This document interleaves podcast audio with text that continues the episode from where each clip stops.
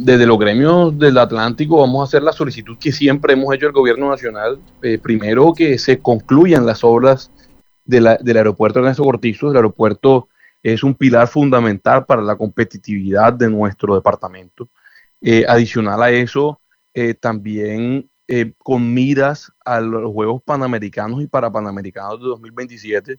Tenemos eh, un poco menos de tres años de aquí a allá eh, para poder tener esos, eso, es, esa terminal aérea 100% funcional, 100% terminada y, poder brindar un servicio a los viajeros y a los, como se lo merecen, como, como lo requiere la ciudad de Barranquilla.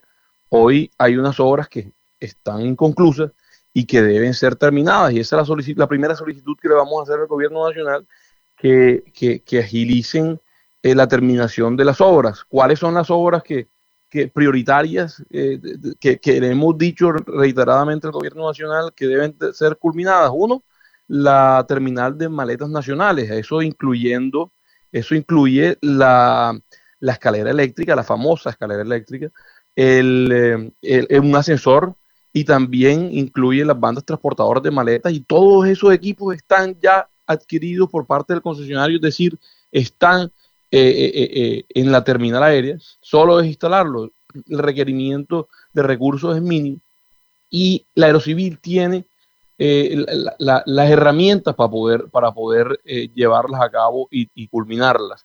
Adicional a eso también, el ala internacional del aeropuerto. También en la internacional vemos unas obras hoy em, que son provisionales.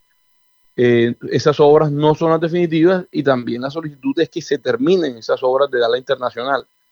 Lo otro que también es muy importante es la terminal de carga del aeropuerto. El, eh, hoy eh, no está funcionando en las mejores condiciones, la carga está funcionando, está operando, pero no en las mejores condiciones como debe ser. Y por eso también la, otra solicitud es que se terminen las obras de la terminal de carga. Hay otro, también otro, otra obra que, también es importante, que es el edificio de servicio de extinción de incendios, que también debe ser culminado. Ahí eh, todo eso, con, con esas, esas tres o cuatro horas, eh, estarían eh, o tendrían un valor entre 70 mil y 100 mil millones de pesos.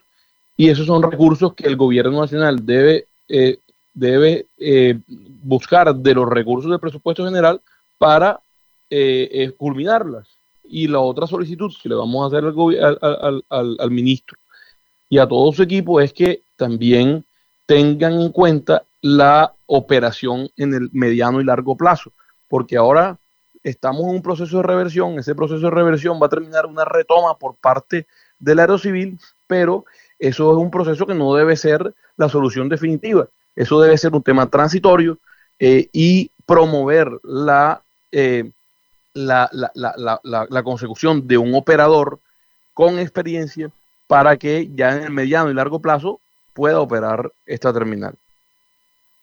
Ahora, doctor Efraín Cepeda Tarut, por ejemplo, este concesionario eh, de la operación se encargaría de hacer esas obras por los 70 mil millones de pesos o sería el gobierno quien asuma esta, eh, esta inversión y después lo entregue? ¿Qué creen ustedes que es mejor? Bueno, la, verdad, lo, más rápido, nosotros queremos que se hagan las obras en el menor tiempo posible. Y hoy lo más rápido y lo más práctico es que el gobierno nacional culmine estas obras.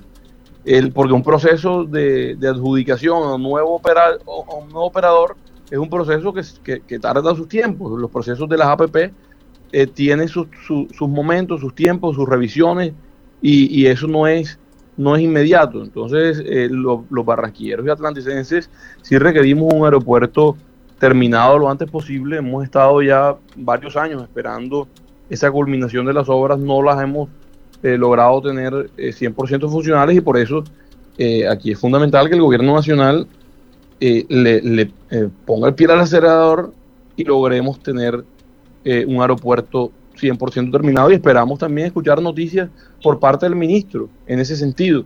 Esperemos que el ministro hoy se manifieste en ese sentido, que ya tienen eso cubierto y que están pensando en, la terminación de las obras. Vamos a ver qué noticias nos trae el ministro y, y, todo su equipo. Ahora, doctor Efraín Cepeda, con respecto a este operador, que dejó estas obras inconclusas y que también está en un litigio con el gobierno nacional. ¿Usted qué piensa? ¿Usted cree que eso es válido que tengan ese litigio después de dejar, como dejaron el aeropuerto?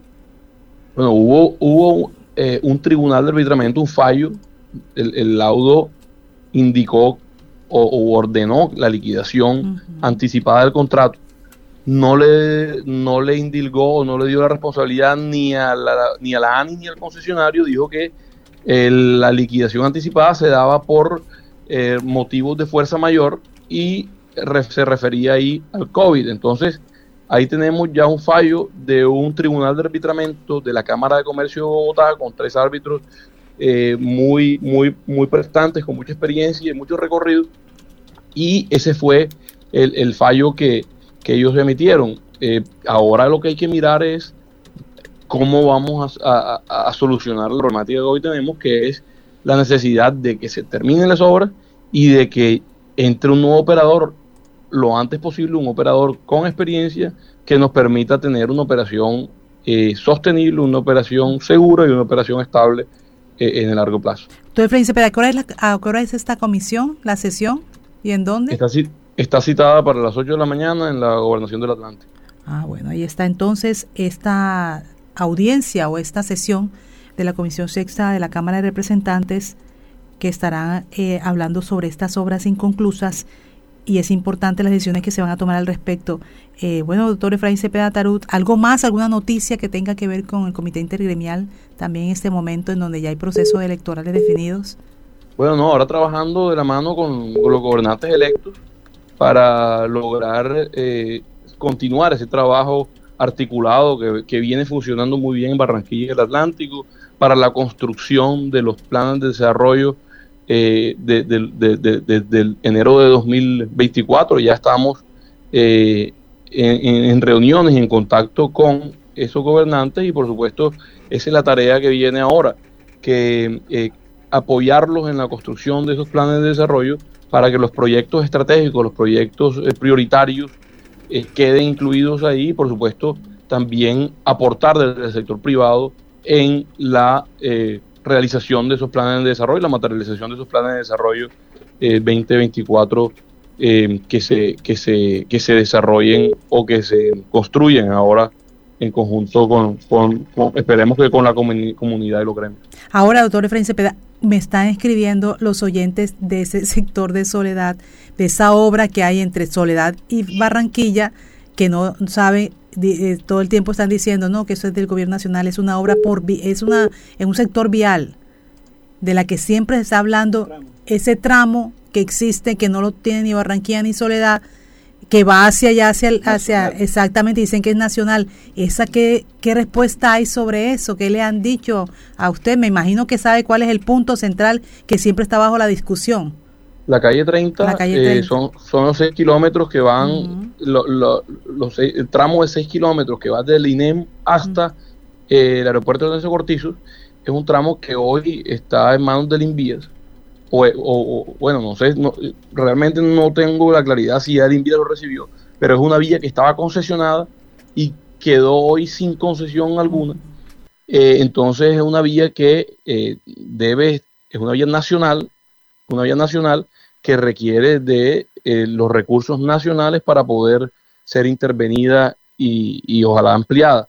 Ahí es, es, una de las solicitudes que también hemos hecho y por supuesto debe ser una de las prioridades eh, o es una de las prioridades que está incluido en un documento que hemos trabajado los gremios del departamento, eh, que, el, que, la, que el mantenimiento de esa calle 30 y, el, y la ampliación de esa calle 30 quede incluido dentro del plan de, desarrollo del mandatario departamental y, y, que, y que por supuesto eso es un, de pronto es un tema más de gestión de, del gobernador electo, pero eh, ahí tiene que estar em, incluido en el, plan de desarrollo porque sin duda alguna la calle 30 es una arteria eh, principal donde se moviliza todo ese flujo que transita entre los municipios del sur del departamento, Soledad, Malambo y, eh, Barranquilla. Ahí hay alrededor de 82 mil vehículos día que se movilizan a lo largo